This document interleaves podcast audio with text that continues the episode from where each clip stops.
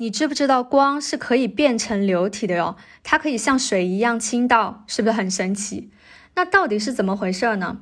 如果我们把光子的温度降到很低，低到接近绝对零度，也就是接近零下二百七十三点一五摄氏度的状态下的时候呢，光子就会因为太冷了，能量变得非常低，光速也变得很慢，所有的光子都会乖乖的处在同样的最低能量的状态。因为他们都处在同一状态下，就很像一个整齐划一的军队，不再单独行动，而是组成一个大的统一的集体，按照统一的频率缓慢运动。因此呢，它们内部没有任何阻力，产生了超流体的特征，也就是在流动的时候不受任何阻力，没有任何粘滞力。所以呢，光也可以像光滑的液体那样流动，光子还可以被短暂的保存起来。